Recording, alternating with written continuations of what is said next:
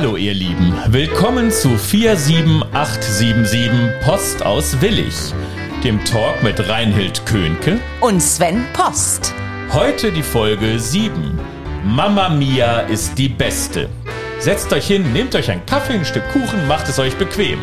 Unser Gast heute, Andrea Kautny. Hallo Andrea.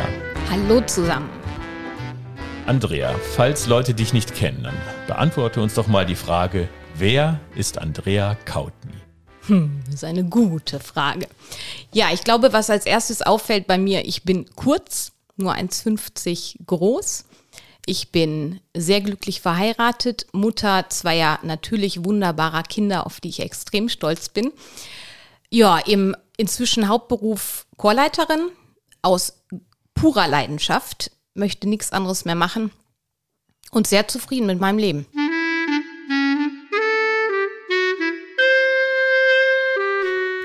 Liebe Andrea, wie wird dein diesjähriger Sommer aussehen? Was hast du geplant? Oh, wenn alles gut geht, wovon wir im Moment ausgehen, werden wir zwei Wochen in den Schwarzwald fahren, in ein Wellness-Familienhotel, in dem wir schon seit Jahren Urlaub machen, weil alle glücklich sind und jeder wirklich das machen kann, was er gerne macht. Viel Wandern, viel frische Luft, großartiges Essen, Sauna, Lesen, nichts tun. Ja, genießen. Das ja. klingt richtig herrlich. Was machst du, wenn dir alles zu viel ist? Harfe spielen. Besitzt du ein besonderes Talent oder eine Begabung außerhalb des Gesanges und des Chorleitens? Organisation. Gibt es einen Gegenstand in deiner Wohnung, der etwas ganz Besonderes für dich ist? Darf ich die Harfe nochmal sagen? Ja, klar. Ja. ja natürlich. mein Schatz. Da, da kommen wir auch später nochmal drauf. Wenn du ein Video einer Situation aus deinem Leben drehen könntest, welche Situation wäre das?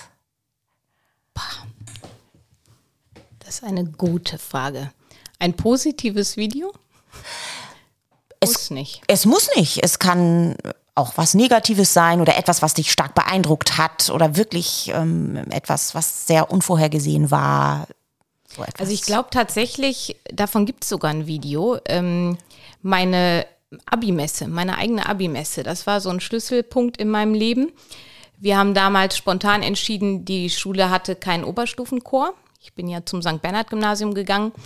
Und ähm, wir haben dann gesagt, es geht nicht, dass wir eine Abimesse haben und kein Chor singt. Und dann wurde ich quasi reingeschubst in diese Chorleitung. Keiner wollte das machen.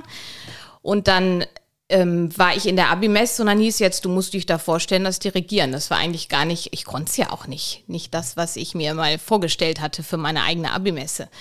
Aber das war wirklich so ein Wendepunkt. Ich habe das Video nachher gesehen und gedacht, also aus heutiger Sicht war es natürlich gruselig, aber ich habe geschafft, diese Jugendlichen, die ja auch nie gesungen haben vorher, wirklich zu einer Einheit zu formen und wir haben richtig genial performt. Und das muss ich sagen, das war irgendwie auch ein Schlüssel in meinem Leben. Mhm. Vielleicht wäre das so ein Punkt. Mhm. Mhm. Was würdest du auf eine einsame Insel mitnehmen? Nicht die Harfe, die ist zu groß. Person? Ja, ich glaube, mein, mein Buch, mein Tolino, was zum Lesen. Und ich glaube tatsächlich nichts zum Hören.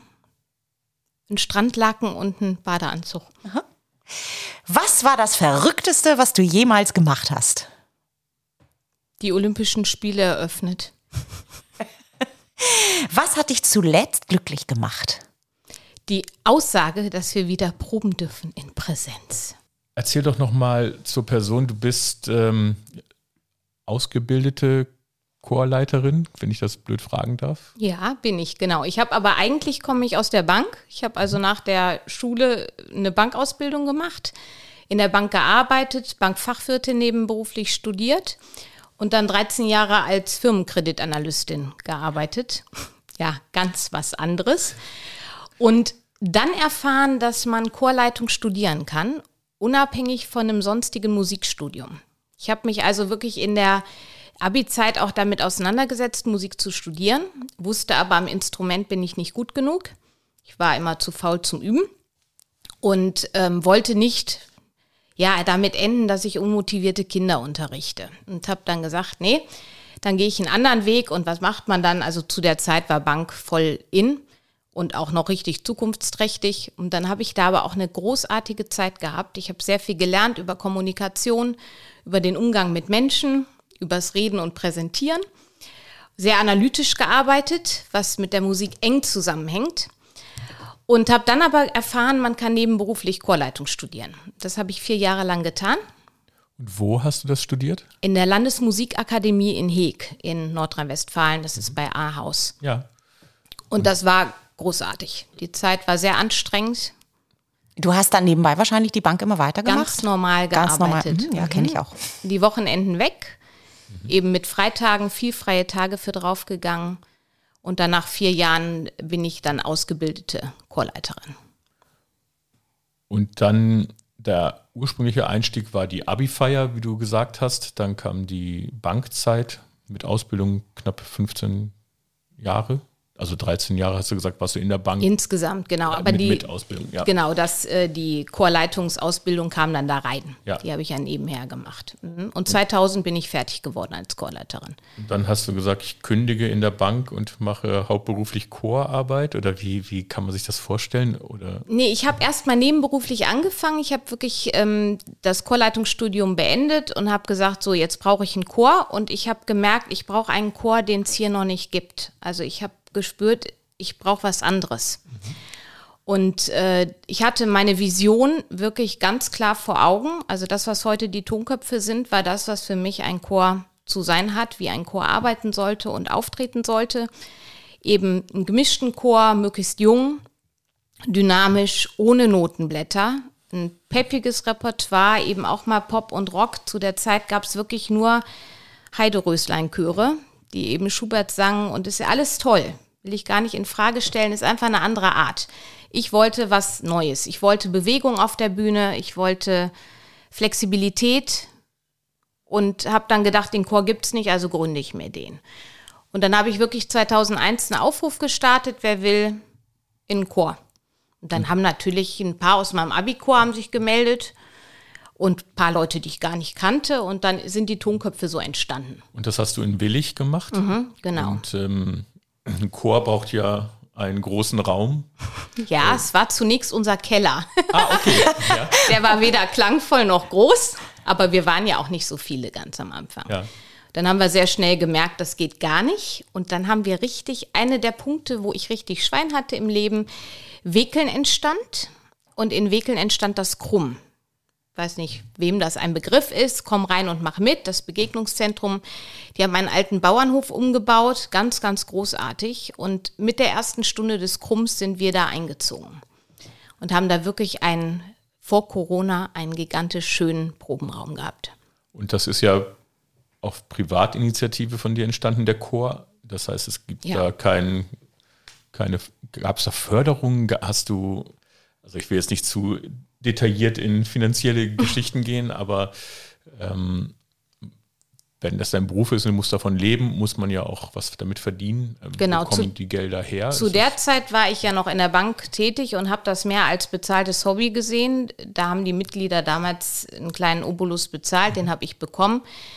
Ähm, als dann, also das war ja 2001, da war ich noch in der Bank. Dann wurde ich schwanger mit meiner ersten, also mit meiner Tochter, die ist jetzt 18 geworden. Und dann bin ich erstmal in Mutterschutz gegangen, in Elternzeit. Und zu der Zeit ähm, reifte dann irgendwann die Idee, naja, ich, gehe ich zurück in die Bank, gehe ich nicht. Das war immer so die Frage, die im Raum stand. Dann kam mein Sohn knapp drei Jahre später, dann war ich noch mal in Elternzeit. Ja, und am Ende dieser Elternzeit, als ich, als die Entscheidung anstand, jetzt gehe ich zurück in die Bank oder eben nicht, da habe ich dann Frauenpower gegründet. Und als das losging mit über 120 Personen, war dann irgendwann die Frage, also das geht nicht mehr neben der Bank. Und als Mutter, ich war ja mit zwei kleinen Kindern, ich hatte ja noch andere Dinge zu tun. Da habe ich dann wirklich gesagt, wisst ihr was, ich mache jetzt Chor komplett. Ja. Und der ist eigenfinanziert, das heißt, die Teilnehmerinnen, Teilnehmer äh, zahlen Mitgliedsbeitrag Genau. oder so. Ne? Verdient ihr Geld auch mit Auftritten? Kommt das da auch mit rein oder ist das eher wir müssen die, die Chöre da trennen. Die ja. Tonköpfe sind ein Verein. Mhm. Da haben wir auch Sponsoren, die uns unterstützen. Ähm, natürlich nehmen wir Eintrittsgelder, finanzieren damit alles, was so ansteht. Machen ja auch Probenwochenenden und so, das kostet alles viel ja. Geld. Ähm, Frauenpower ist wirklich eine private Sache. Ähm, und wenn wir da Eintrittsgelder kriegen oder Gelder, also wir machen sehr viel Benefits-Konzerte, die laufen wirklich komplett, ohne dass irgendjemand von uns auch nur einen Euro nimmt.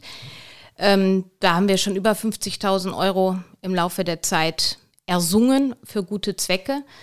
Und das geht ähm, eins zu eins weiter. Und wenn was übrig bleibt, dann kriegen die Sängerinnen mal eine Tasche mit einem Logo drauf. Ja. Und ne, wir und unterstützen uns so.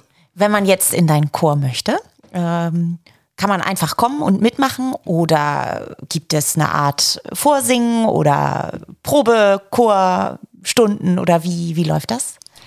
Welcher Chor? Mit welchem fangen wir an? Fangen wir mit den Tonköpfen an. Ja, die sind natürlich deutlich komplizierter, weil wir nur 35 sind und auch räumlich und von der Idee her nicht mehr werden wollen. Da gibt es also nur freie Plätze, wenn jemand geht. Aktuell haben wir aber tatsächlich bei den Männerstimmen sogar was frei. Ähm, die Tonköpfe, da gibt es wirklich ein Casting. Also ein Vorsingen vor mir und dem Vorstand, weil wir haben immer so zwei Gesichter. Das eine ist, es reicht nicht, wenn jemand schön singt und gut singt, sondern wir müssen einfach wollen darauf achten, dass das menschlich so schön bleibt, wie es jetzt ist. Die Leute müssen in die Gruppe passen. Ihr kennt das vom Theater. Es ist so wichtig, dass man als Team agiert. Und das ist im Chor ja auch. Und in einer kleinen Gruppe ist das extrem wichtig. Und deswegen mache ich ein Vorsingen. Natürlich müssen die Leute richtig singen. Das, was die Tonköpfe singen, ist a cappella, also ohne Begleitung, bis zu achtstimmig. Da muss man einfach auch ja, musikalisch ganz schön fit sein und wir singen ja auch alles auswendig. Man muss also auch in der Lage sein, die Dinge nachzulernen. Ja. Das Repertoire, wir choreografieren sehr viel. Mhm. So, und Frauenpower hat den Vorteil, dadurch, dass wir so viele sind, also 180, über alle Generationen. Die jüngste ist ja gerade 13 geworden. Ähm, ich nehme ab 12 und die älteste knackt bald an die 80. Ähm, das, das ist natürlich ein ganz andere, ein anderes Spektrum, was wir da haben. Wir haben Leute, die wirklich Gesangunterricht haben. Wir haben Leute, die haben außer der, unter der Dusche noch nirgendwo gesungen. Wir haben Leute, die haben im Schulchor die Erfahrung gemacht, du kannst überhaupt nicht singen, du fliegst hier raus und die singen jetzt bei mir solo großartig. Es ist so toll, weil da ist die Hemmschwelle viel niedriger. Dennoch höre ich mir auch die Frauen vorher an. Mhm. Vor allen Dingen zum Selbstschutz, weil viele meinen, sie wären Sopran, weil irgendjemand mal gesagt hat, sie können hochsingen oder sie als Kinder toll hochsangen.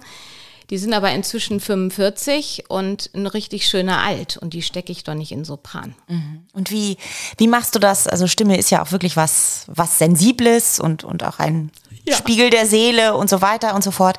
Ähm, ich arbeite auch als Musik- und Bewegungspädagogin tatsächlich auch im stimmlichen Bereich in dem Projekt Je Kids in Neuss hm. in den Grundschulen und äh, begegne natürlich auch immer wieder Kindern, die noch nie gesungen haben und äh, wo dann ja oft die Vorurteile von anderen Menschen sehr schnell da sind. Ja, der kann das nicht, der wird das nie lernen. Ähm, und ich bin der Meinung, dass das nicht stimmt. Ich bin ja der Meinung, wenn man das gut macht, dass jeder singen kann. Ja. Ähm, wenn jetzt aber so eine Vorsingensituation ist und es ist eben jemand da, der erstmal gar nicht die Töne trifft, gar nicht äh, das macht, was wir unter Singen verstehen, aber das unbedingt will, was machst du dann? Helfen. Mhm. Also das ist mein, ich teile das völlig, was du sagst, Reinhild, weil genau das, ich glaube, jeder kann singen. Die Frage ist, wie schön, wie hoch, wie tief. Mhm. Und es ist natürlich die Frage, wenn man nicht gut hört. Das ist in der Tat ein Problem. Also wenn es Leute gibt, die nicht mitkriegen, dass sie falsch singen, das ist aber aus meiner Erfahrung raus prozentual ganz, bei ganz wenigen Leuten mhm. der Fall. Ähm, ich versuche Hilfestellung zu geben, ein Lied zu singen, was die kennen, die Sängerin, ähm, eine Melodie vorzusummen, am Klavier zu stützen, die Angst zu nehmen.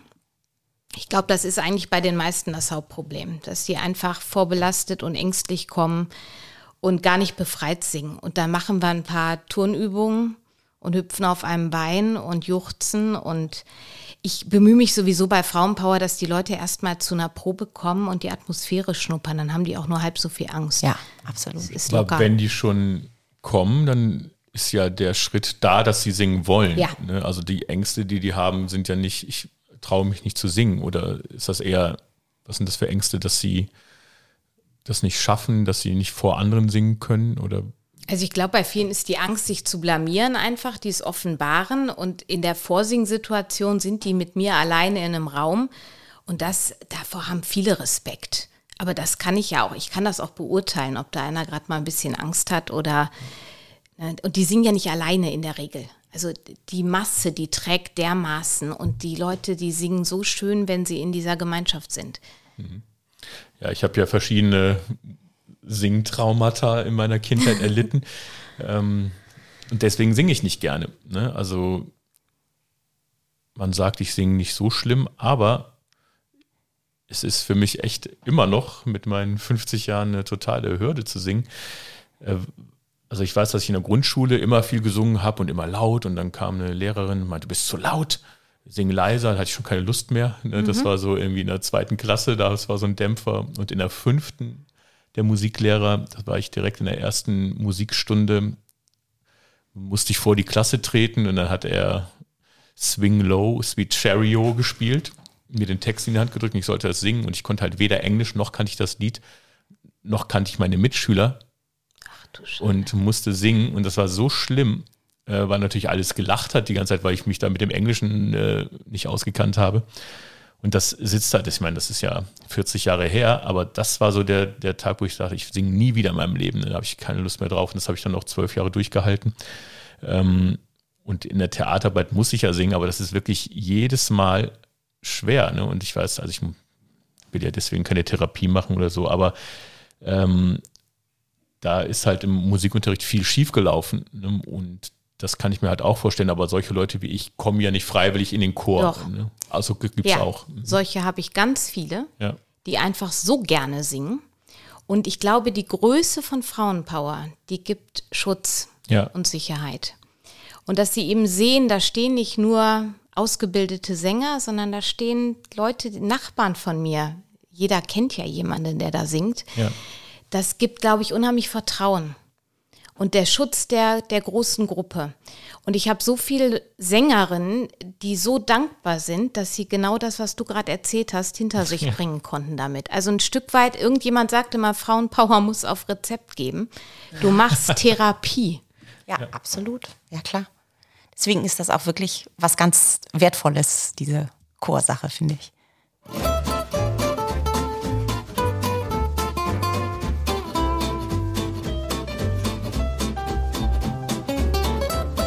Verrückte Tatsachen über Andrea Kautny.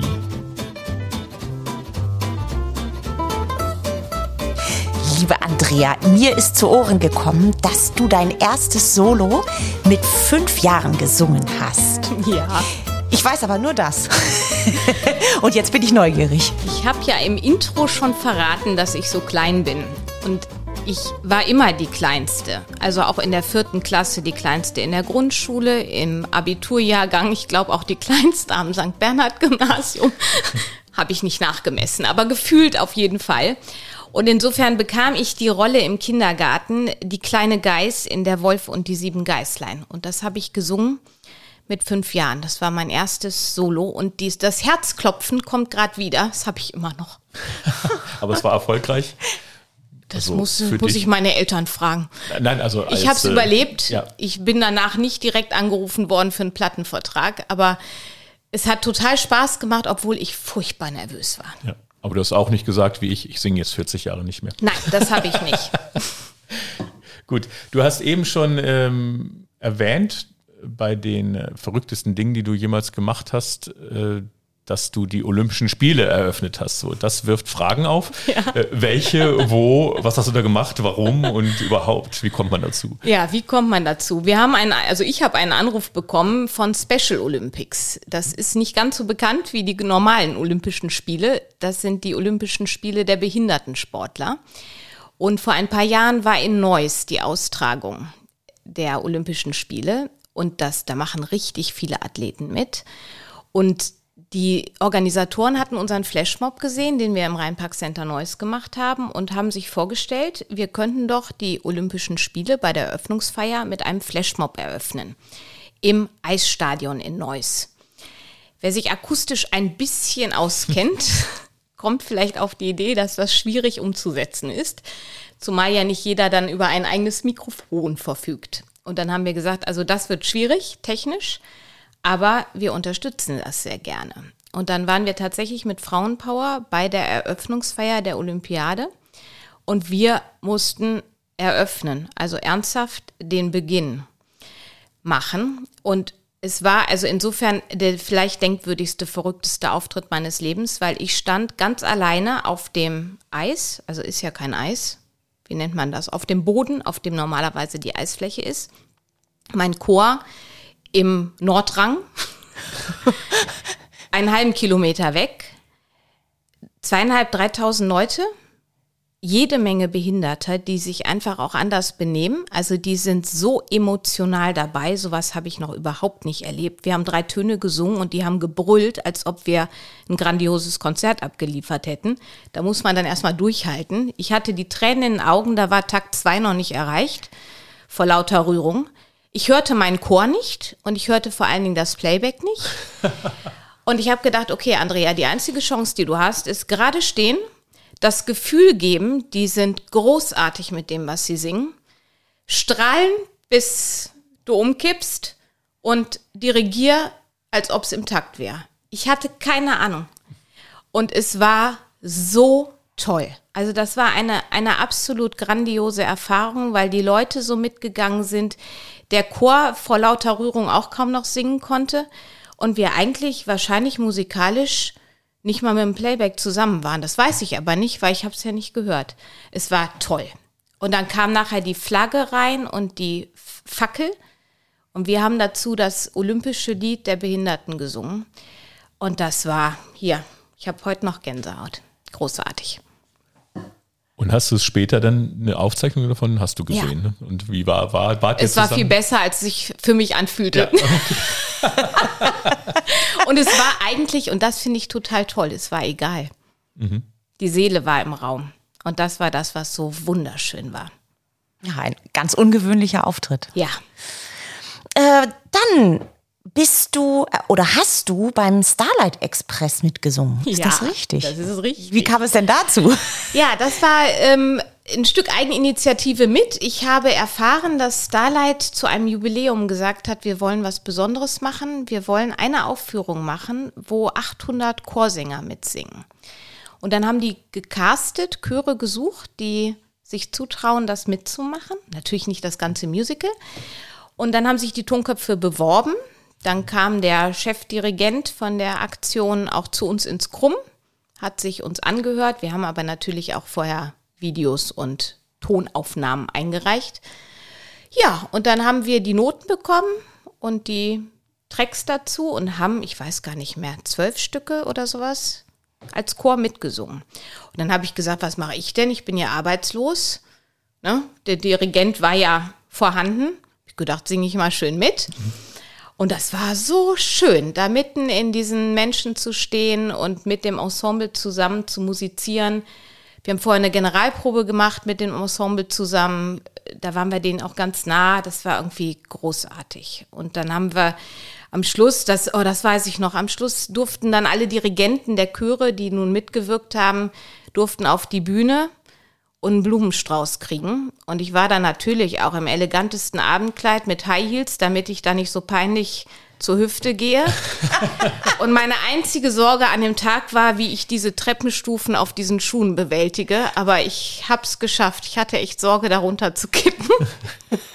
ich habe die ganze Zeit so Visionen von den Sachen, die du erzählst dass ähm, bei den Special Olympics ihr alle auf Schlittschuhen spielen müsst, äh, singen müsst, äh, weil es eine Eisfläche ist und bei Starlight alle auf Inlinern. Aber ihr durftet ganz normal, ja, außer dass du diese 700 Zentimeter hohen Absätze hattest. ähm, das, aber du hast auch äh, Chorauftritte gehabt, wo ihr nicht auf Eisrollschuhflächen spielt. Ja. Und zwar ähm, am Tag der deutschen Einheit oh, hast ja. du für verschiedene Politiker gespielt. Ja, genau. Wir waren zum Tag der deutschen Einheit in Bonn. Haben wir die Chance gehabt, tatsächlich ähm, im, also zum einen ein Konzert im Nordrhein-Westfalen-Zelt zu geben mit Frauenpower. Wir sind auch beim großen Festumzug mitgelaufen als größte Gruppe mit 140 Damen und ja, ich weiß nicht, wie viele tausend Luftballons wir mit hatten. Da durfte man noch heliumgefüllte Luftballons haben. Die haben wir ähm, verteilt an die Leute. Und der absolute Oberhammer war aber, das kam sehr spontan, dass ähm, der Tag der deutschen Einheit immer begonnen wird mit einer Messe. Und dann sind die fünf ranghöchsten Politiker sind immer geladen und die gehen dann einen Weg durch die Stadt und sind dann in Bonn mit dem Schiff gefahren zur, zum Festakt. Und auf dem Weg sind die am NRW-Zelt vorbeigegangen. Und dann kam irgendjemand von den Organisatoren auf die Idee, das wäre doch großartig, wenn wir schon eine Bundeskanzlerin haben, und es war ja in Nordrhein-Westfalen, Hannelore Kraft noch Ministerpräsidentin, wenn dann Frauenpower denen ein Ständchen singt. Ja, und das war ganz süß, weil ich habe dann tatsächlich meinen Chor einmal polizeilich überwachen lassen müssen, also jeder ein erweitertes polizeiliches Führungszeugnis. Wir waren im gelben Sicherheitsbereich. Ähm, ganz, also untersucht, ja, wie im Flugzeug, ne, dass da auch keiner irgendwas einschleppt. Und dann haben wir gestanden und gewartet. Und also so einen Auftritt habe ich auch nie wieder erlebt. Ich stand umringt von schwerst bewaffneter Polizei und Sicherheitskräften. Und dann habe ich gesagt, gibt es eine Uhrzeit? Wann fange ich an? Ich hatte den Rücken zu den Prominenten. Der Chor guckte natürlich in deren Richtung. Und ich wusste, da hinten steht 20 Meter weiter ein grüner Sicherheitsmann, so ein Soldat, der gibt Zeichen und wenn der das Zeichen gibt, zählen sie von 10 langsam rückwärts und dann fangen sie an. Und das war, wir standen da alle, keiner hat mehr geatmet. Ich habe nur versucht, entspannt euch, bleibt ruhig, bleibt locker. Ist nur die Bundeskanzlerin, ist alles gut. Der ähm, ähm, Wulf war da mit seiner Frau, Christian Wulf, die waren da auch noch mit bei. Also es war eine ganz illustre Riege. Ja, und dann kriegte ich dieses Zeichen, dann nickte ich meinem Mann nur zu, dass der das Playback anmacht. Wir hatten uns überlegt, Worte Feeling zu singen, fanden wir sehr passend zu diesem Anlass. Ja, und dann war für mich der Spaß vorbei, weil ich bin die Einzige, die diesen grandiosen Moment überhaupt nicht verfolgt hat. Es lief alles in meinem Rücken. Die Sängerinnen ne, hatten Spaß ohne Ende. Es war eine, auch eine ganz tolle Erfahrung, wenn dann ne, der Bundespräsident stehen bleibt und die Gattin lächelt und sich freut. Und die haben richtig Spaß gehabt. Und Hannelore Kraft war so beeindruckt und begeistert, die kam dann abends ins Festzelt und hat mit uns gesungen. Also ich habe Hannelore Kraft auch dirigiert. Die war ganz begeistert. Die ist nämlich begeisterte Chorsängerin und hat dann wirklich drei, vier Lieder aus der Lameng mit uns mitgesungen. War ein cooler Tag. Du hast sie ja heute schon ein paar Mal erwähnt. dein dein äh, ja, Gegenstand in der Wohnung, der etwas ganz Besonderes für dich ist. Äh, oder wenn du dich entspannen willst, wenn der Tag ganz voll ist und du nicht weißt, wo oben und unten ist, dann spielst du sie auch, die Harfe. Mhm. Und äh, ja, die spielst du noch gar nicht so lange, ist das Nein. richtig? Mhm, genau. Ganz komisch ist, also ich habe äh, Blockflöte gelernt als kleines Kind, keine gute Erfahrung. Ich habe gerne Geige und Klavier gespielt und immer schon gesungen. Und warum auch immer, solange ich zumindest als Erwachsene denken kann, habe ich gesagt, wenn ich mal Zeit habe, wenn ich in Ruhestand gehe, dann lerne ich Harfe. Ich weiß tatsächlich überhaupt nicht, wo das herkommt, aber ich war da immer schon ganz sicher. Harfe ist es. Ja, und dann habe ich das auch immer erzählt, wenn jemand sagte, was willst du mal machen, hast du noch einen Traum, war immer die Antwort, ich lerne Harfe spielen. Ja, und dann hat mir mein Mann vor drei Jahren zum Geburtstag eine Hafenschnupperstunde geschenkt. Ich hatte eine Harfenistin, die Uta Deilmann, die hat auch schon zweimal mit den Tonköpfen Konzerte gegeben, ist aus Krefeld, ganz, ganz, ganz tolle Frau. Und bei ihr durfte ich dann zur Schnupperstunde. Die war donnerstags und freitagsabends hatte ich eine Leihharfe. Nicht von ihr, die habe ich mir aus Dortmund besorgt. Ich habe aber den Tag, als ich bei ihr raus war, bis Freitagabend nichts anderes gemacht, als zu recherchieren, wie ich an ein Instrument komme und die Woche drauf habe ich angefangen. Und jetzt habe ich mir eine Excalibur gekauft. Das ist eine, eine ähm, französische Harfe, die einen ganz großartigen Klang hat. Ist keine Konzertharfe, die wäre für mich wahrscheinlich auch tatsächlich zu groß. Ich habe eine große keltische Harfe und die Musik, die aus diesem Instrument kommt, die ist selbst, wenn man sich verspielt, immer noch schön. Es ist einfach toll. Ein Instrument für mich. Ja. Kannst gern mal ausprobieren.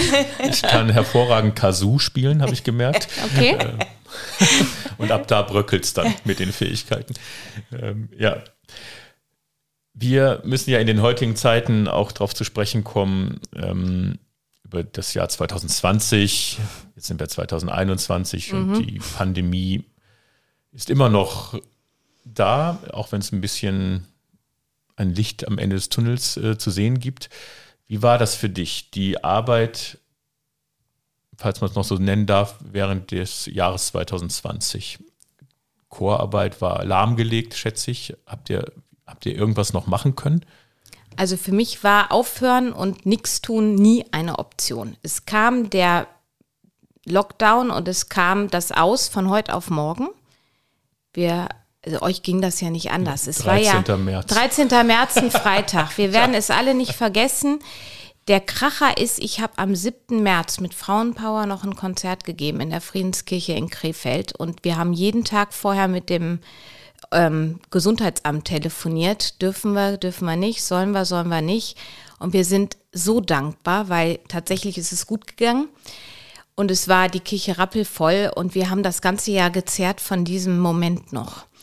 Aber die Frage zielte ja auf, was kam danach? Es kam das aus von null auf gleich, völlig unvorbereitet.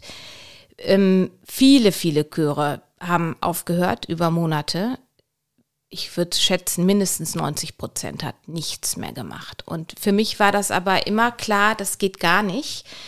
Und sehr schnell haben wir gemerkt, man kann technisch eine Menge machen. Also wir haben tatsächlich eine Woche nicht geprobt, um uns technisch vorzubereiten und dann per Zoom gearbeitet bis zu den nächsten Lockerungen.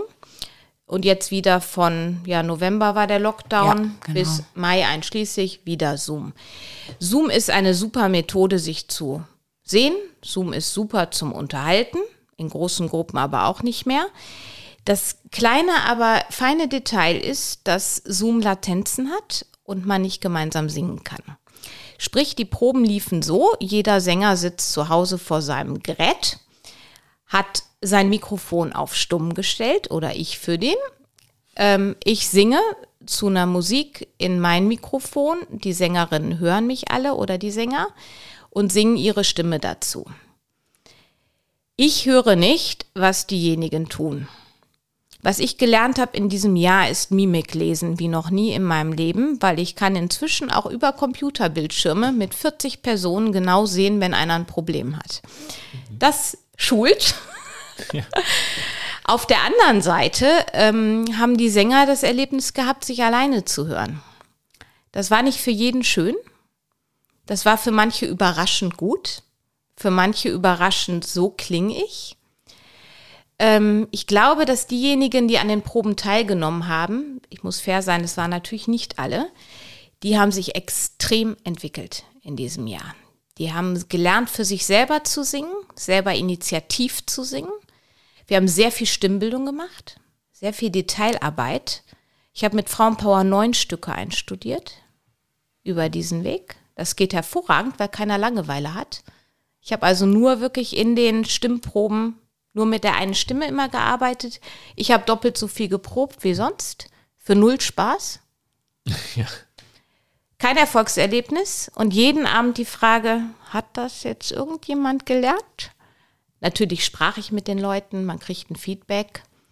Ja, dann haben wir natürlich diese Corona-Videos gemacht. Ich nenne die immer CH, ne, Corona ähm, mit beiden Chören. Ich hatte mit den Tonköpfen angefangen, dann haben wir Human aufgenommen, jeder für sich zu Hause auf seinem Video und das nachher zusammengeschnitten. Und mit Frauenpower Power haben wir auch ein süßes Video gemacht zu Rhythm of Life. Ähm, sehr individuell auch, aber das ist natürlich, das war einfach mal schön, sowas zusammenzuschneiden, Ne? 100 Spuren bei Frauenpower, das ist eine unglaubliche Arbeit. Aber es war für alles Gefühl, wir schaffen noch mal was zusammen. Und dann haben wir, das war ganz schön, bevor der zweite Lockdown war im Herbst, bevor der kam, durften wir auch ein bisschen auf dem Schulhof proben. Und dann haben wir eine Halle gefunden, eine leerstehende Lagerhalle, in der wir super glücklich waren und jetzt auch wieder aktuell seit dieser Woche sind. Ähm, 1500 Quadratmeter und wir müssen ja große Abstände halten beim Singen. Das ist ja das Hauptproblem nach wie vor. Die können wir dabei einhalten. Und mit Frauenpower habe ich da auch tatsächlich einen Videodreh gemacht zu Sister Act im Herbst noch, kurz vor dem zweiten Lockdown. Und das war auch eine total tolle Erfahrung. Alle in dieser dreckigen Lagerhalle im Konzertoutfit, die waren so schön. Ja, und dann haben wir da getan, als hätten wir Konzert. Und das war irgendwie wunderbar. Wie ist denn die Belastung? Ähm, ich habe noch Musical-Proben, also ich mache Regie bei Hairspray mhm. ähm, in Neuss für die Musical-Wochen. Wir haben halt im Sommer noch einen Durchlauf gemacht mit allen. Ich weiß nicht, wie legal das war, ehrlich gesagt, aber es war zumindest auch mit Abständen und Masken. Und, also wir sind aber Profis, oder? Sind Angehende. Also ja, wir ist, sagen mal, äh, sind Profis. Die äh, haben andere Regeln. Ja, ja, das ist tatsächlich berufsorientierend. Ähm, wir haben natürlich mit Abständen geprobt und auf Sportplätzen und alles, ne? aber trotzdem habe ich immer so jedes Mal natürlich auch gedacht, ja, was ist, wenn es schief geht? Wenn jetzt jemand positiv reinkommt, ähm, sind wir auf einmal ein Superspreader-Event. Ne? Es ist aber alles gut, niemand hatte jemals was gehabt. Ähm, aber ich habe dann eben auch von Chören gehört, auch in Düsseldorf, wo plötzlich zwei verstorben sind, ähm, wo plötzlich der halbe Chor angesteckt war und positiv war. Und hast du auch so ein, so ein Verantwortungsgefühl, dass du denkst, eigentlich mache ich was Gutes, aber dieses Gute kann ganz schnell kippen? Ja. Ne? ja. Ganz extrem, weil da hängen so viele Familien dran. Also ich bin ja in Kontakt mit 200 Familien übers Singen, mindestens. Ja. Und ich habe ein riesen Verantwortungsgefühl. Und ich bin tatsächlich im Moment sehr dankbar für die Regelung, dass wir alle nur getestet, geimpft, genesen kommen dürfen. Das fühlt sich gut an. Ich weiß, dass die Tests auch schiefgehen können, falsch aussagen, aber man macht doch das Risiko wirklich auf ein Minimum. Ja. Und wir dürften im Moment zwei Meter Abstand haben. Wir proben immer noch auf drei Meter zur Seite und vier in Singrichtung. Es ist, ich fühle mich wohler und die Sängerinnen fühlen sich wohler und wir wollen natürlich unbedingt, aber wir wollen sicher bleiben. Die Gesundheit ist tatsächlich noch wichtiger als das Singen. Ja, ja, auf jeden Fall. Ne? Aber es ist halt so, so vertrackt in der ganzen Situation, dass es halt diesen Effekt noch hat. Ne? Also die Krankheit an sich schlimm genug, natürlich, aber auch dieses Druckgefühl bei der, auch bei der Leitung. Ne? Also die Unbeschwertheit das, ist weg. Genau. Ne? Ich mhm. habe auch immer, also ich mache alle Proben, die ich mache, auch nur mit den Tests. Alle müssen einen Tages, also jeden Tag einen Test machen. Äh, bei den Festspielen testen wir auch jeden Tag, ne, also das Ensemble, alle, die da im Schloss ein- und ausgehen, werden jeden Tag getestet. Und klar, ein Test kann auch mal falsch sein, aber die Wahrscheinlichkeit ist doch sehr gering ja. ne, und ähm, lässt sich ja auch schnell überprüfen. Aber das gibt uns allen, was du ja auch gesagt hast, das Gefühl, ja, mehr kann man nicht machen. Und wir wollen, dass alle, auch jetzt die Zuschauer, die kommen, ein schönes Gefühl haben. Mhm. Ich meine, jetzt sind wir noch Open Air und wir sind weit weg vom Publikum und wir spielen ja auch zum Teil mit Masken, wenn wir uns näher kommen. Äh, also wir versuchen schon alles, ne? aber trotzdem bleibt ja immer so ein kleines Gefühl, was ich in mir habe, wenn ich noch in anderen Gruppen probe. Was ist, wenn ich es mir da hole? Dann sind die Festspiele in Gefahr, dann ist das in Gefahr. Jetzt reden wir hier in einem Raum bringe ich dich in Gefahr, dann steppst du es in die Kür. Also das habe ich die ganze Zeit, diesen Domino-Effekt ja. in meinem Kopf. Ne? Ja, deswegen so vorsichtig sein, wie man ja. nur sein kann. Und trotzdem Spaß haben. Genau. Wir machen das Beste draus. Das ist eigentlich genau das genau. Thema. Jetzt hast du schon gesagt, 80 Prozent der Chöre haben irgendwie nichts gemacht im letzten mhm. Jahr, sind vielleicht auch. Viele werden sterben. Genau, aufgelöst worden würde gern von dir hören, also du machst die Tonköpfe, die Frauenpower-Damen.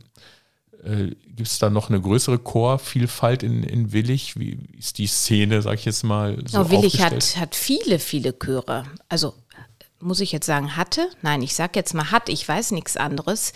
Ähm, bevor wir in die Pandemie gingen, gab es elf aktive Chöre in der Stadt und aus allen Genres. Und ich hoffe, also ich finde es auch toll, dass wir so eine Vielfalt haben. Ach so, weltliche Chöre. Wir haben natürlich noch die zahllosen Kirchenchöre. Ähm, ich hoffe, dass alle weitermachen und wieder anfangen jetzt oder auch weiter gemacht haben.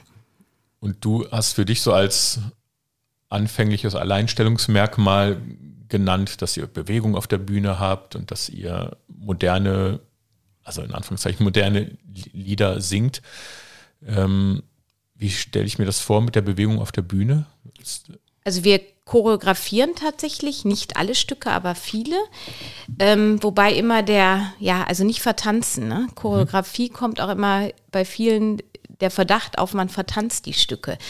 Ähm, bei mir ist immer die Emotion das Allerwichtigste. Was will das Lied ausdrücken? Welche Emotion möchte ich erreichen? Und die Bewegungen unterstützen diese Emotion, machen die sichtbar. Also das eine ist ja, was der, was der Mensch macht mit seinem Körper ich meine, wem erzähle ich das als Schauspieler, ne? Die Körperhaltung, ja. die Mimik, die Gestik, das ist beim Sänger nicht anders und gerade beim Chorsänger. Und deswegen ist für mich so relevant, dass wir auswendig singen. Also das war von Tag eins mein Credo. Niemand hat jemals ein Blatt auf, in der Hand auf der Bühne. Das Letzte, mhm. diese Barriere zwischen sich und dem Publikum. Und ich nehme jetzt mal ein Lied, was mir gerade spontan einfällt, Himmel auf. Ähm, singen wir mit den Tonköpfen. Das ist ja ein ganz tragisches Stück. Und die Choreo dazu, die haben wir erarbeitet mit einem Sänger von den Sechszylindern aus Münster, so eine A cappella-Gruppe, die schon sehr lange aktiv sind. Und der ist einfach ein großartiger Choreograf. Und der hat uns beigebracht, eigentlich nichts zu tun. Dieses Stehen im, in der Versunkenheit, in der Einsamkeit, in der Gruppe zu stehen und jeder ist für sich. Es gibt keine Beziehung den Blick nicht raus, den Blick drinnen lassen. Solche Dinge. Und das choreografieren wir und wir bewegen uns kaum. Also eigentlich am Anfang gar nicht und dann geht aber die Sonne auf in dem Lied und dann drehen wir uns zueinander und dann kommt der Chor an die Bühnenkante und wird eine Einheit und man, man merkt dem Publikum an, was das macht. Es verstärkt einfach, diese Visualität verstärkt. Es gibt aber auch Stücke, wo ich der Auffassung bin, da darf man gar nichts machen. Das ist ganz wichtig, dass man wirklich nur die Musik sprechen lässt. Und es gibt Lieder, also keine Ahnung, ich singe Disco Fever Medley mit Frauenpower, da sind nur diese Kracher Staying Alive und sowas. In Gottes Namen, da kann man doch nicht stillstehen. Deswegen tun wir es auch nicht.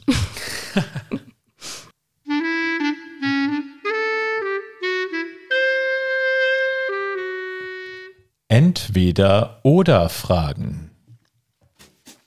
Dein Tag läuft eher verrückt oder vernünftig? Verrückt. Welche Eigenschaft wäre dir lieber? Unsichtbar sein oder Gedanken lesen können? Gedanken lesen.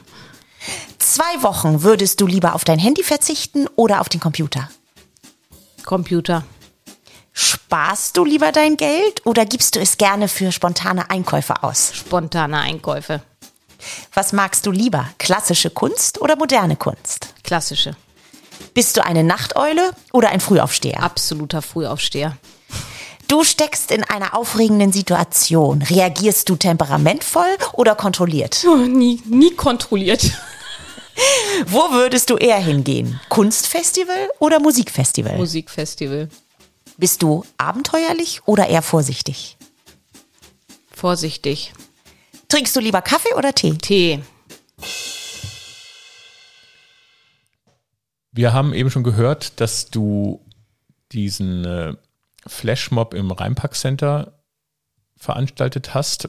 Das äh, kann man auf YouTube hervorragend äh, sich angucken. Unsere ZuhörerInnen können das auch tun. Wir werden die Klickzahlen nicht signifikant in die Höhe treiben, weil es schon über 1,1 Millionen Klicks 1, gibt. 1,6 1,6 Millionen. Mhm. Seit heute Morgen. Ich habe nicht richtig geguckt.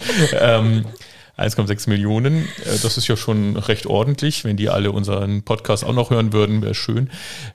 Äh, das ist das Lied It's Raining Men. So, und das Video, wenn ich das kurz beschreiben darf, ist quasi im Rheinpark Center in Neuss, das ist ein Einkaufscenter. In der Fressmeile, sage ich mal, unten, wo die Restaurants alle sind, ähm, sitzt dein Chor verteilt oder auch verteilt auf der Etage. Mhm. Ähm, und der Song geht los, überall stehen die Damen auf, singen und wir sehen halt die Leute und wir sehen überall die merkwürdig guckenden anderen äh, Kunden des äh, Einkaufscenters, also das ist merkwürdig guckende, überrascht Menschen. Äh, also, wie bist du auf diese Idee gekommen? Wie kann man sowas organisieren? Wie führt man das durch? Äh, habt ihr ein Playback laufen gehabt? Haben alle das Lied gehört? Fragen über Fragen und ja. jetzt musst du referieren. Gerne. Das war auch, glaube ich, die aufwendigste Produktion meines Lebens. Also für vier Minuten Video, wochenlange Arbeit.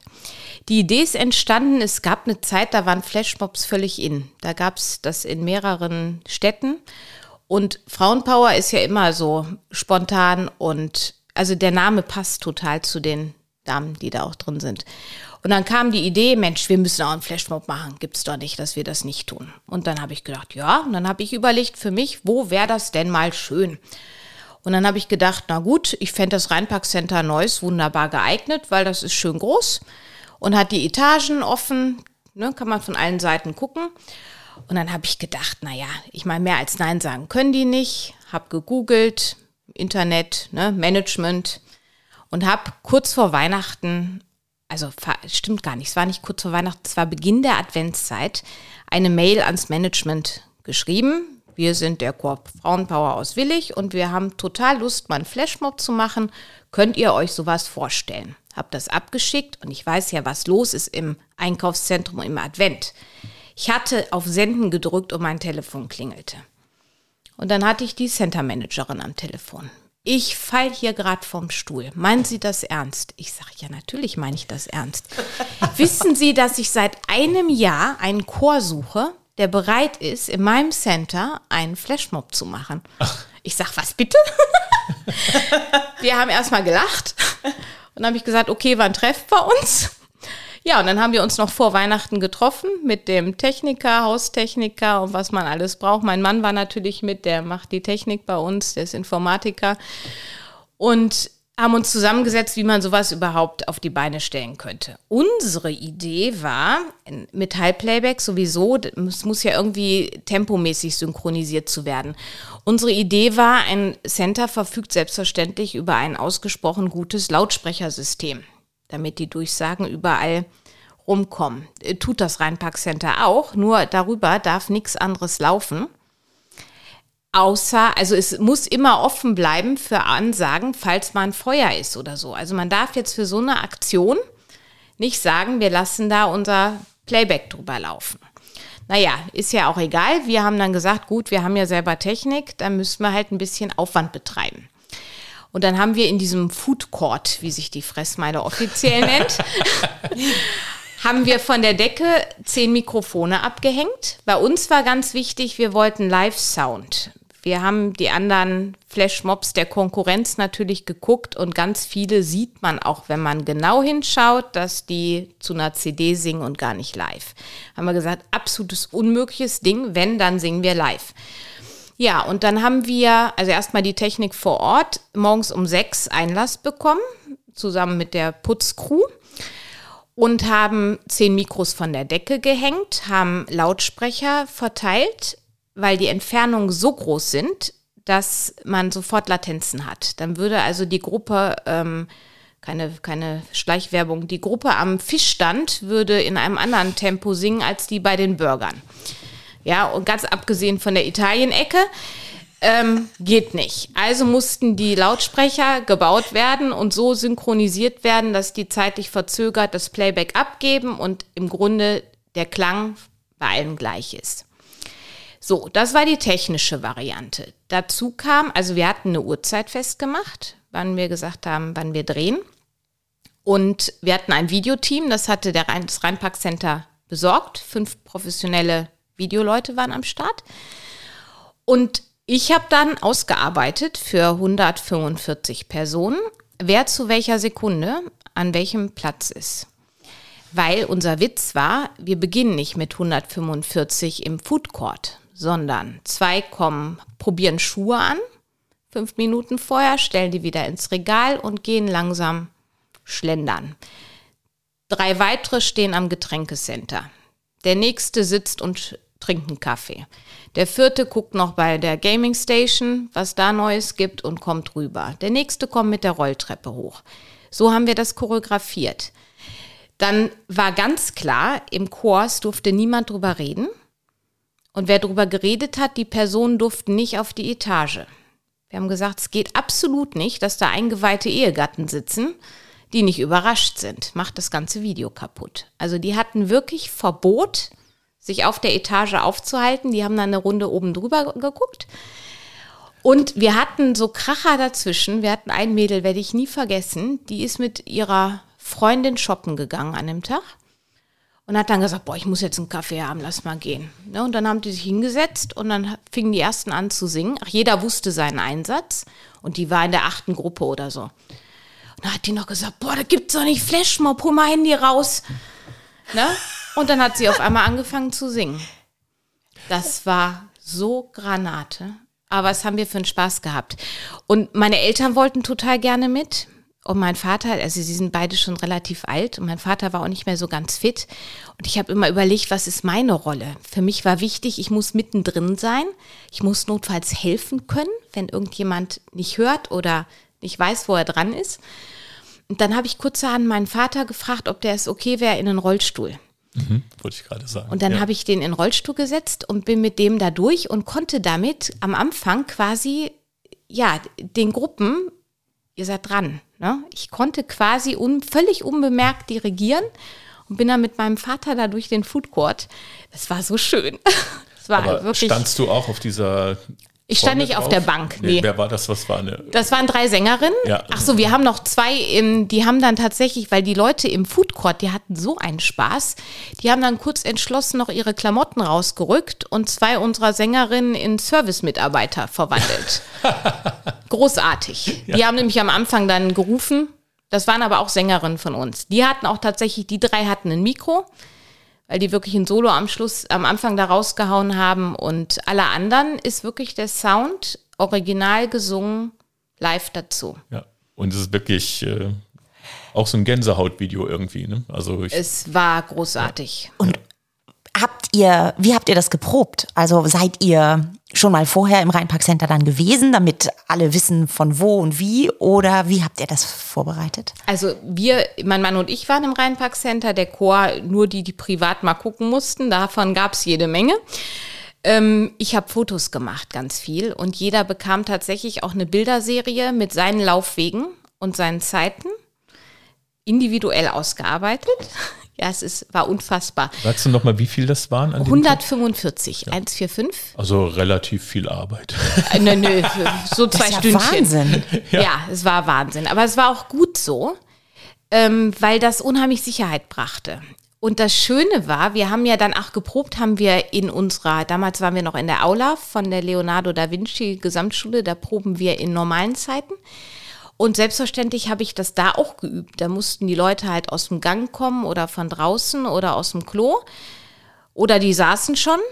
Und dann haben wir geübt einfach diese Einsätze, weil der Chor ist natürlich nicht gewöhnt, dass niemand leitet.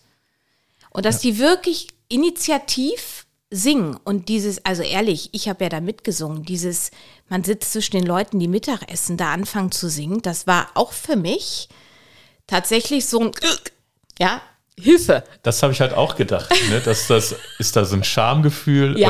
oder und dann kommt plötzlich so eine Sicherheit, weil man plötzlich in, so einer, in seiner Chortraube steht ne? und dann kann man los. Aber wenn man da so also der Anfang war hart, ne? ja. ja, aber es war diese Reaktion, es hat so viel Spaß gemacht und den genialsten Moment fand ich ja persönlich, wir waren fertig und dann war ganz klar verabredet, ihr guckt euch nicht mehr an. Ihr verschwindet. Und dieses dann auseinandergehen, keiner hat Blickkontakt zu dem anderen, jeder verschwindet in irgendeine Etage, das war das Schönste von allem. Total gut. Ja, ja das war, also ist wirklich gelungen. Wir werden das hoffentlich verlinken in dem YouTube-Video und auch. Äh, Ansonsten Frauenpower Rheinpark Center ist man sofort da. Genau, genau. Ja, also das äh, kriege ich hin, hoffe ich. ähm, das heißt, die die Damen, durften nicht drüber reden und haben dann, so wie die eine, die du erwähnt hast, die mit ihrer Freundin da war, haben dann so, zu ihren Männern gesagt, lass mal shoppen gehen. Mhm nach Neuss und er so, können wir nicht nach Mönchengladbach? Die Diskussion hatten wir wirklich. Da wollte irgendjemand unbedingt ins Zentrum und da hat die gesagt, nee, Zentrum finde ich doof. Wieso, du gehst ja immer ins Zentrum? Ja, deswegen will ich da heute nicht hin. Da gibt es in Neuss gerade dieses unglaubliche Angebot. Ähm, wir so. müssen nach Neuss. Ja. Solange sich die Ehemänner nicht unterhalten haben, will deine Frau auch unbedingt dann an dem Tag jetzt rein. Ja, meine auch, ja, meine auch. Was wollen die denn alle da? Ja, das wäre auch schön gewesen. Aber die haben sich wahrscheinlich alle oben an der Balustrade dann getroffen, weil sich doch einer verquatscht hat. Ja. So, du hast so viele tolle Erlebnisse erzählt und äh, also die ja Flashmob, Olympia, Merkel, sag ich jetzt mal. ähm, was macht für dich außer diesen Auftritten den Chorgesang so besonders? Ja, ich glaube, das Wesentlichste ist tatsächlich, dass wir mit unserer Stimme arbeiten. Ja, auch das haben die Schauspieler ja sehr gemeinsam. Die Stimme ist für mich auch das Fenster zur Seele. Man singt mit seinem eigenen Körper. Jeder hat eine Stimme. Jeder hat sie immer dabei. Unterscheidet uns jetzt einfach von den Instrumentalisten. Sie wiegt nichts, sie kostet nichts. Man hat sie immer einsatzbereit, mal in besserer, mal in schlechterer Form. Und ich finde es so großartig, dass jeder singen kann. Die Jungen, die Alten, die Kleinen, die Großen, die Dicken, die Dünnen. Ja, ganz anders als beim Sport. Ich liebe das Teamsein beim Singen. Es geht nie gegeneinander. Es wird nur dann großartig, wenn alle wirklich miteinander singen, wenn alle an einem Strang ziehen. Niemand ist besonders, niemand ist wichtiger als der andere. Jeder hat seinen Platz. Es ist wirklich dieser Teamgedanke auch, dieses, was dazwischenmenschlich sich dann bildet, wenn man gemeinsam singt. Das ist, glaube ich, was ganz Besonderes. Das ist so das, was, was der Sänger hat. Ähm, auf der anderen, ja, die gehen auf, ne? Die gehen auf im Gesang, die werden eine Einheit, ein Klangkörper. Und das Geniale an meinem Beruf ist, für mich ist der Chor mein Instrument. Ich spiele den Chor. Ich lege mich, also meine Emotionen in meinen Körper und bringe, wenn es gut läuft, den Chor damit dazu, meine Gedanken, meine Gefühle selber zu spüren. Und wenn ich das erreiche, dann geht das sofort mannigfaltig ins Publikum. Und das ist jetzt der Unterschied zum Sologesang, diese Verstärkung durch die Gruppe. Es ist einfach was anderes, ob einer alleine singt, ist nicht schlechter oder besser, ist anders. Aber wenn die gleiche Emotion, das gleiche Gefühl aus der ganzen Gruppe kommt, dann glaube ich, ist einfach der Effekt im Publikum so groß.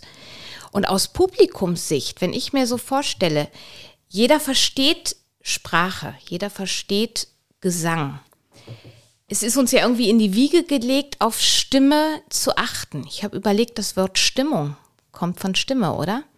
Ich habe es nicht nachgeguckt. Ich würde sagen, Hört ja. Hört sich gut an auf jeden Fall. Ja. ja. Die, wir, wir sind drauf geeicht als Babys schon. Wie spricht jemand mit uns? Und Stimme bewirkt so viel. Stimme geht rein. Die braucht man nicht erklären. Man hört sofort, ob einer lächelt beim Singen, der grundsätzlich guckt. Und ich glaube, dass das für das Publikum auch ganz toll ist, weil die sofort verstehen, worum es geht. Und wir dadurch, dass wir eben auch ohne Noten singen, was ich jetzt schon dreimal erzählt habe, aber es ist mir so wichtig, die Leute ansprechen. Wir haben eine optische Verbindung. Wir dürfen in aller Regel den Leuten in die Augen schauen und wir können eine Brücke bauen. Und was ich persönlich total liebe, ist, dass ich kann das Publikum einbeziehen. Ich mache in jedem meiner Konzerte gibt's Mitsingen, Momente.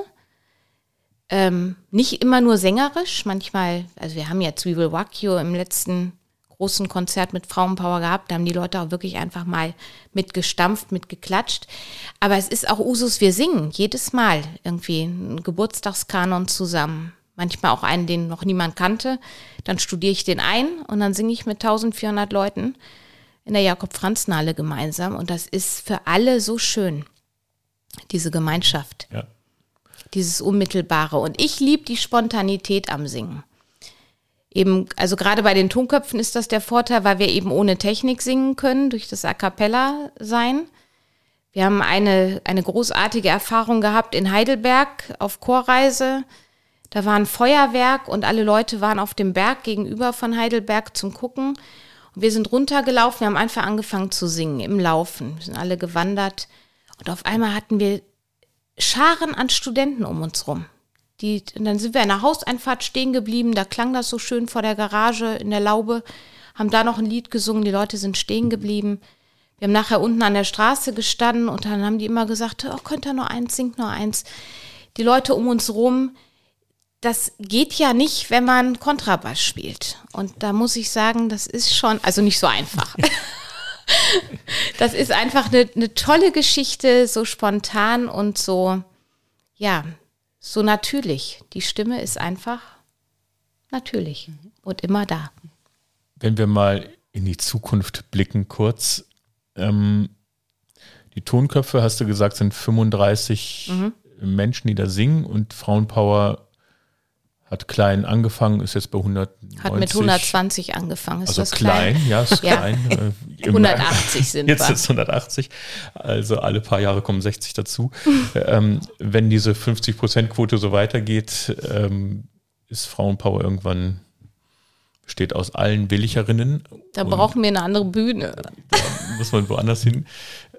Also ist das dein, dein Ausblick in die Zukunft, dass du den immer stetig vergrößern möchtest? Nein. Oder möchtest du noch einen dritten Chor machen? Äh, Ja, neue da- Vision. Also was ich ja mal ganz cool fände, wäre ein Männeroktett.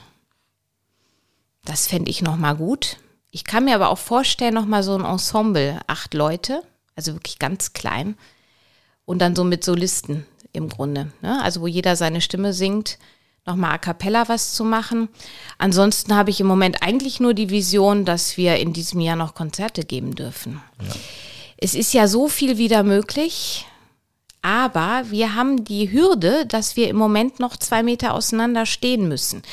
Und auf der Bühne in der Jakob-Franzen-Halle, auf der wir sonst mit 160 Sängerinnen normalerweise die Konzerte geben, darf ich im Moment, habe ich ausgerechnet, zwölf Personen stellen. Jetzt gibt es natürlich schon Konzepte. Wir singen jedes Lied mit zwölf Leuten, mit zwölf anderen. Aber wir haben für uns entschieden, das ist ja nur auch nicht wirklich Frauenpower, ne? Ja. wenn da in jeder Ecke eine Frau steht. Nein. Also meine Vision ist tatsächlich Gemecker über Enge. Ich kann dich nicht sehen. Die stört mich, die hat die Haare zu hoch. Kann ich mal kürzere Schuhe anziehen, also flachere Schuhe anziehen. Ich kriege hier keine Luft. Darauf freue ich mich. Ja. Das kann ich verstehen.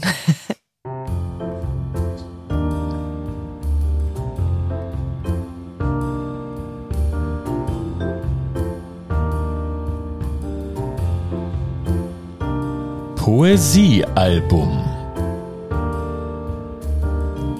Andrea, du hast uns ein Zitat in unser Poesiealbum geschrieben von Gustav Mahler. Möchtest du es äh, nochmal verbalisieren? Oder sollen wir? Das Beste in der Musik steht nicht in den Noten. Was bedeutet das für dich? alles. Den Inbegriff meiner Arbeit. Ja, was ist, wenn Musik, wenn alles in den Noten stehen würde? Ich weiß nicht, wer MIDI-Files kennt. Also wenn man dem Computer sagt, spiel mal diese Noten, dann macht er das. Und zwar bravourös. Jede richtige Note zur richtigen Zeit im richtigen Timing. Und es ist doch einfach fürchterlich. Es fehlt das Leben. Und ich glaube, dieses Zitat fasst exakt zusammen, worin ich meine ureigenste Aufgabe sehe und vielleicht auch mein größtes Talent. Ich weiß nicht, inwieweit man sowas lernen kann. Ich habe das in mir. Mein Dirigierlehrer fragte immer, wo kommt das her? Dann hab, ich konnte das nie beantworten, diese Frage. Ich sage, es doch klar, wie das klingen muss. Der Bogen, der muss da länger gehalten werden, da ist das Crescendo, da muss der, ne, muss es drängend werden, da muss ich entspannen. Ich fühle das. Und das ist großartig, weil es mir meine Arbeit natürlich sehr erleichtert.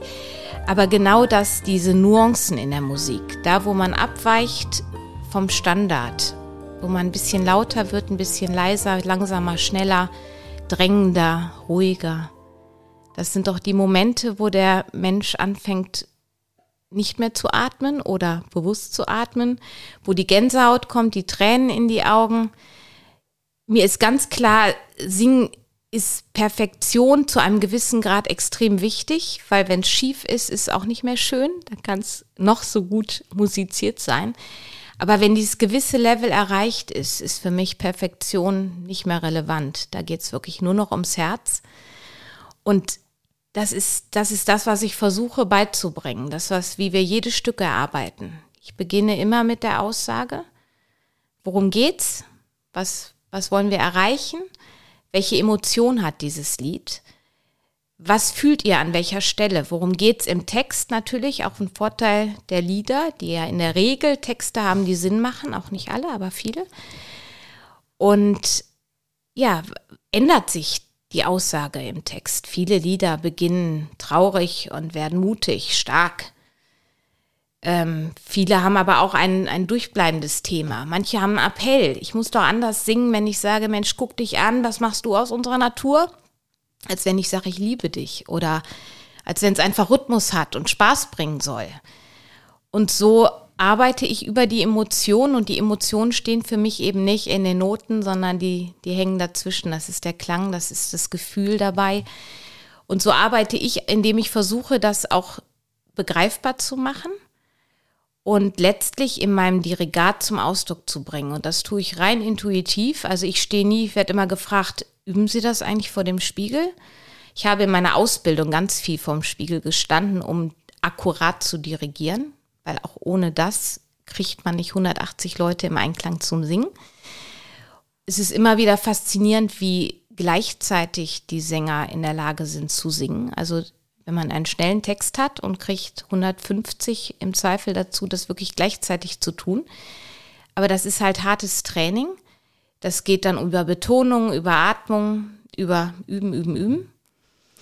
Aber letztlich geht es ja darum, dass alle wirklich das Gleiche fühlen. Wenn der eine gerade das Gefühl hat, ich bin sauer oder auch wie jeder, das muss ich nochmal zurück, wie jeder in die Probe kommt. Ich habe Leute, die kommen vom Dienst gehetzt, ich habe Leute, die haben gerade einen Ehestreit hinter sich. Beim dritten ist das Kind gerade durchgedreht.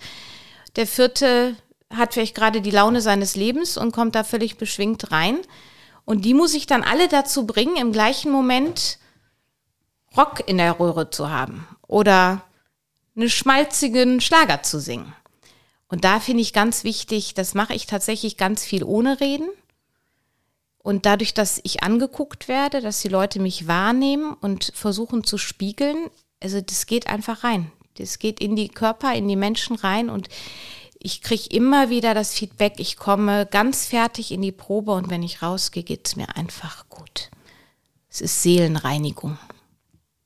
Die Folge heute heißt ja Mama Mia ist die Beste. So, äh, das ist natürlich bezogen auf dich als Mutter von zwei Kindern, als Mutter zweier Chöre ähm, ja. und auch als äh, ja, Mutter für deine Chorteilnehmenden. Ähm, aber es bezieht sich natürlich auch auf deinen Lieblingsfilm, nämlich, sagtest du uns, äh, Mamma Mia ist mhm. ein Film, den du immer wieder gerne guckst. Ja. Äh, ne? Was fasziniert dich so daran? Also ich finde, die Geschichte ist großartig komponiert. Also für die, die den Film nicht kennen, es ist ja wirklich eine Geschichte geschrieben worden um bestehende ABBA-Songs. Ja. Und es wirkt so, als wären die Songs für den Film geschrieben. Ich finde es so stimmig. Die, jedes Lied wird gesetzt an eine Stelle, wo es einfach textlich, melodisch, emotional perfekt hinpasst. Ich finde es großartig geschauspielert. Ich bin eh Meryl Streep-Fan. Ja. Die Frau ist einfach für mich großartige Schauspielerin, dass die auch noch selber singen. Also Hut ab, dass The Winner Takes It All von ihr, da braucht aber nicht anfangen für mich. Entschuldigung. Werden sie auch nicht mehr. Und ähm, ja, ich liebe Filme, die alle Emotionen bedienen. Also ich lache mich schlapp, ich habe die Tränen in den Augen, es ist romantisch, es ist, ja, es war am Anfang spannend, inzwischen weiß ich ja, wie es ausgeht. Ähm, ich verbinde mit der Musik sehr viel. Also in meiner Jugend war aber immer noch in. Ähm, ich habe ein großes ABBA-Medley mit Frauenpower einstudiert und zwar war das der Beginn von Frauenpower. Ich habe in der ersten Probe Thank You for the Music gemacht. Das war für mich so der Inbegriff, wo ich sagte, so muss man mit Chorarbeit anfangen. Ähm, und wir haben in dem, in dem Medley acht verschiedene ABBA-Songs. Und wir haben uns, als der Film rauskam, tatsächlich in Düsseldorf ein Kino gemietet und den exklusiv für uns geguckt. Großartig. Das haben wir mit Bohemian Rhapsody dann nochmal gemacht. Auch ja. das schier gigantisch. Ja, und deswegen, also, aber Mama Mia bringt gute Laune und wir gucken den tatsächlich auch alle gerne. Ist auch ein Familienfilm, den irgendwie alle gut finden.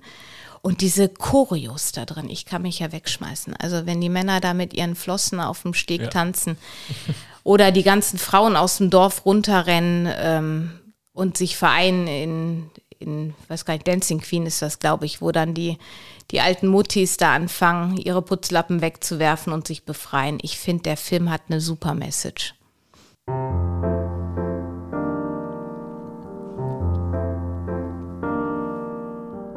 ZuschauerInnen fragen.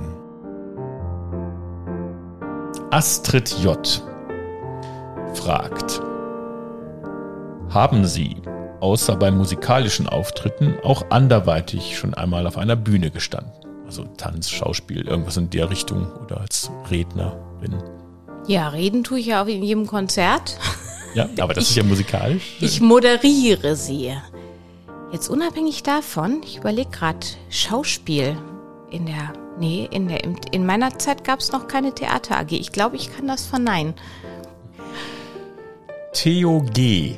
fragt, wenn Sie mit Ihrem Chor irgendwo auf der Welt auftreten dürften, wo wäre das und zu welchem Anlass am liebsten? Also Kölner Philharmonie. Anlass brauche ich keinen. Also weltweit. Singen geht immer. Nicht Sydney, nicht irgendwo, sondern nicht Ach, Tokio. Ich, ich kann auch durchaus mir vorstellen, im Kolosseum in Rom. Also wie viel, wie viel darf ich denn? Wie viele Wünsche? Ein, ein Wunsch. Also den, die Kölner Philharmonie ist schön einfach. Ja man muss sich mal überlegen, ich habe die Orga dann am Hals. ja, aber wenn du nichts organisieren müsstest, oh. Finanzen spielen keine Rolle. Es ist einfach, der Scheich kommt und sagt, such's dir aus, wir zahlen alles und organisieren es. Ihr müsst nur hin und singen. Wo ist denn die beste Metropolitan Oper? In New York. Mhm. Mhm. Mhm. Aber ich nehme auch durchaus Venedig oder so, also da oder Verona. Ne? Ich kann mir so ein Amphitheater tatsächlich genial vorstellen. Ja. Mhm. Also Schlossfestspiele. Ja, die sowieso. Da waren wir mit den Tonköpfen auch schon auf der Bühne. Ist eine tolle Akustik. Ja. Michael S. fragt, gibt es auch frustrierende Erlebnisse während der Chorarbeit? Also unmotivierte TeilnehmerInnen oder nicht zu bändigende Schwierigkeitsgrade? Es ist natürlich immer wieder, wenn die Leute sich sehr gut verstehen, das Problem, dass es unruhig wird. Ich muss ja sagen, das Einzige, was ich an Zoom vermisse, ist der Knopf, alle Teilnehmer stumm schalten. Den liebe ich ja doch sehr. Sofort ist Ruhe im Karton. Aber unüberwindbar nein. Ich bin jemand, der redet und die Leute sprechen mich auch in der Regel an, wenn es irgendwie mal Probleme gibt. Natürlich gibt es mal Rangeleien. Also Aufstellung ist immer ein Problem. Ich versuche, also ich mache die individuell für jedes große Konzert. Wer steht wo? Jeder darf Wünsche äußern, aber ich kann natürlich nie 100 Prozent der Wünsche ähm, berücksichtigen. Und da kommt natürlich mal die eine oder andere, die sagt, jetzt stehe ich schon das vierte Jahr in Reihe 5, ich möchte mal in Reihe 2. So, und dann versuche ich das durchzutauschen, bis jeder möglichst gut steht und gut sehen kann und auch gut gesehen wird. Ja, das waren schon unsere Fragen der Zuhörerschaft. Ähm, es gab mehr, aber wir wollen auch ein bisschen auf die Zeit achten. Das war sehr informativ, weil Chor, Chorleben ist für mich ähm, durch die am Anfang erwähnten psychischen Probleme ähm, natürlich immer so ein Buch mit sieben, sieben Siegeln. Also da kenne ich mich einfach nicht aus. Das ist sehr, sehr interessant. Ähm, und eine letzte Frage habe ich noch. Wie arbeitest du? Du weißt, im Dezember ist ein Konzert und dann fängst du an, dafür Sachen rauszusuchen oder habt ihr ein ständiges Repertoire, was immer erweitert wird und du stellst aus diesem Repertoire Sachen zusammen für ein Konzert? Äh, ja, äh, im Grunde ist es das. Es mhm. ist eine Mischung aus beiden, immer was Neues, immer was Altes. Lieder reifen nur auf der Bühne, sage ich immer. Also das, die erste Aufführung ist oft gelungen, aber nie so gut wie eine, wenn das Stück wirklich verinnerlicht ist, die Angst vor der Premiere weg ist. Ne, Premieren haben was ganz Besonderes. Aber die Entspanntheit und wenn dann wirklich die, die Emotionen fließen können, ungehindert von irgendwelchen Ängsten, das sind dann wirklich oft die, die Kracher im Konzert.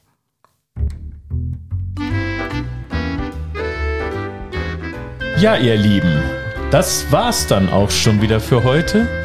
Das war 47877 Post aus Willig mit der Folge 7 Mama Mia ist die Beste. Vielen Dank, Andrea Kautny, für diese wirklich tollen Informationen. Danke an euch, dass ihr euch das alles hier anhört, so treu. Wenn euch gefällt, was ihr hört, folgt uns auf Instagram, Twitter, überall, wo es geht. Und wenn ihr mögt, schreibt uns gerne per Mail auf Insta, wo auch immer. Lasst uns eure Kommentare da. Vielen Dank, Reini. Danke, Sven. Vielen Dank, Andrea. Ich danke euch. Das war ein ganz informativer Austausch, auch für mich, mal wieder sich mit mir selbst so auseinanderzusetzen. Danke euch. Und macht es euch bequem, trinkt den Kaffee aus. Wir hören uns demnächst wieder.